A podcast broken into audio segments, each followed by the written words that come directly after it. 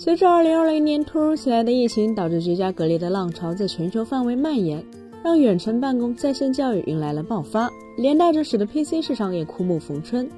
然而，随着疫情的影响逐渐消退，PC 市场的小阳春也已经结束。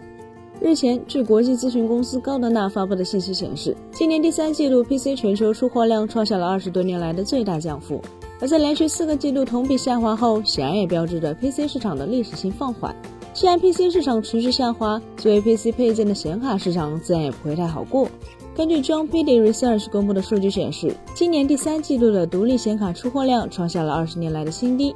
在该季度，桌面与笔记本 GPU 合计一共出货一千四百万块，同比下跌百分之四十二。但显卡卖的不好这一点，其实早在英伟达、AMD 交出了一份并不亮丽的当季财报时就已经显露无遗了。如果将时间尺度拉长，上一次独立显卡出货量大跌还发生在二零一八年三季度到二零一九年二季度，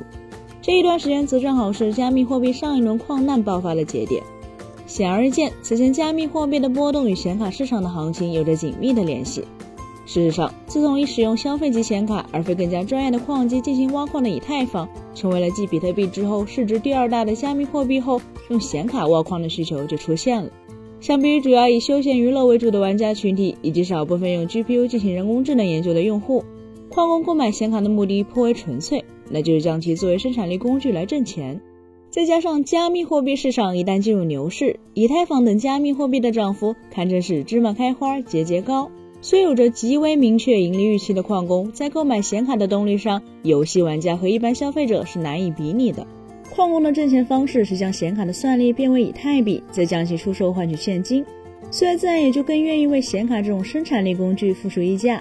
因此，只要加密货币处于牛市，矿工购买显卡的意愿就空前高涨，并且他们都是成批购买。对于这一类付费意愿强且预算充裕的消费者，从最上游的 GPU 芯片厂商英伟达，到中游的显卡制造商厂商，再到下游的经销商，显然几乎都无法拒绝。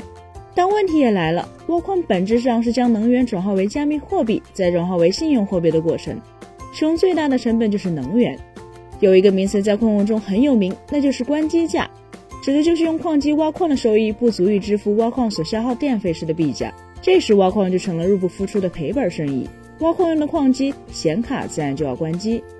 然而，加密货币行业在2022年的动荡中迎来了熊市，收利率上升，风险偏好消失。以及包括 FTX 交易所等加密巨头倒闭的打击，加密货币从年初近三万亿的市值顶峰一路断崖式下跌，截至目前已跌至零点八六万亿美元，下跌了百分之七十一点三，并且作为加密货币代表的比特币和以太坊交易价格更是史无前例的跌破了上一个周期的历史低点。当然，加密货币的熊市并不是第一次，真正给显卡挖矿致命打击的是所谓的以太坊二点零升级。在经过了数年的博弈后，以太坊在二零二零年九月中旬完成了主网和信标链的合并，挖矿模式则从依靠算力的工作量证明向依靠股权的权益证明转变，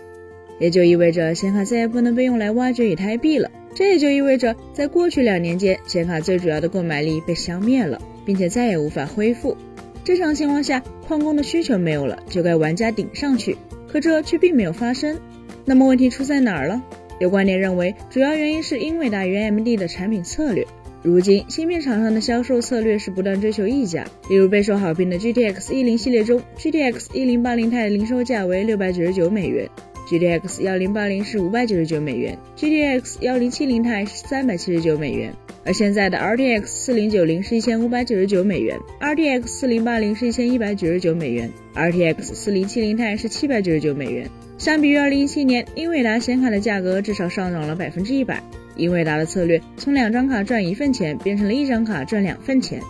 预期营收其实没变化，而且潜在用户群体反而扩大了，给了他们后续进行降价时更大的操作空间。简而言之，显卡的销量确实创下了二十年来的新低，但整个产业链的钱其实并没有少赚太多。除了中高端显卡大幅涨价，在玩家们主要购买的中低端产品上，厂商的做法则是挤牙膏。有好事者统计，在二零一九年末，也就是矿潮前夕，英伟达发布的 GTX 幺六五零 S 在 3D Mark Testfine 项目的跑分是四千七百分。可三年时间过去后，在一千元出头价位上能买到的 AMD Radeon RX 六五零零 XT 这一项目的跑分成绩是四千九百七十三分。到了两千五百元价位段，三年前的 RTX 2060S 和现在的 RTX 3060在跑分上更几乎是不相上下。要知道，在同样的价格的情况下，2022年的智能手机在性能上已经与三年前是与逆之别了。所以在高端产品疯狂溢价收割预算充足的用户，低端产品挤牙膏糊弄普通消费者的情况下，芯片厂商近乎苛责而语的策略，又如何能够赢得消费者的好感呢？再说了，PC 端一直没有现象级爆款，同时又极其需要显卡性能的新游戏诞生，同样也是影响消费者购买的关键。上一轮显卡市场的大牛市发生在2017年一季度到2018年二季度，其中除了加密货币的矿潮之外，最大的不同就是火爆全球的《绝地求生》上线，它直接带火了生存竞技类游戏，更是引发了从玩家到网吧的换机潮。以至于当年即便顶着矿潮带来的溢价，GTX 1060、RX 580等产品在普通消费者中也是颇受青睐。遗憾的是，如今距离2017年3月发布的《绝地求生》已经过去了近六年的时间。诸如拳头游戏的《瓦罗兰特》等爆款游戏确实有，但他们无一例外对硬件的要求都不太高，在玩家们购买显卡支撑游戏体验的需求本来就不强，在叠加芯片厂商改变了显卡销售策略的情况下，可不就没人买了吗？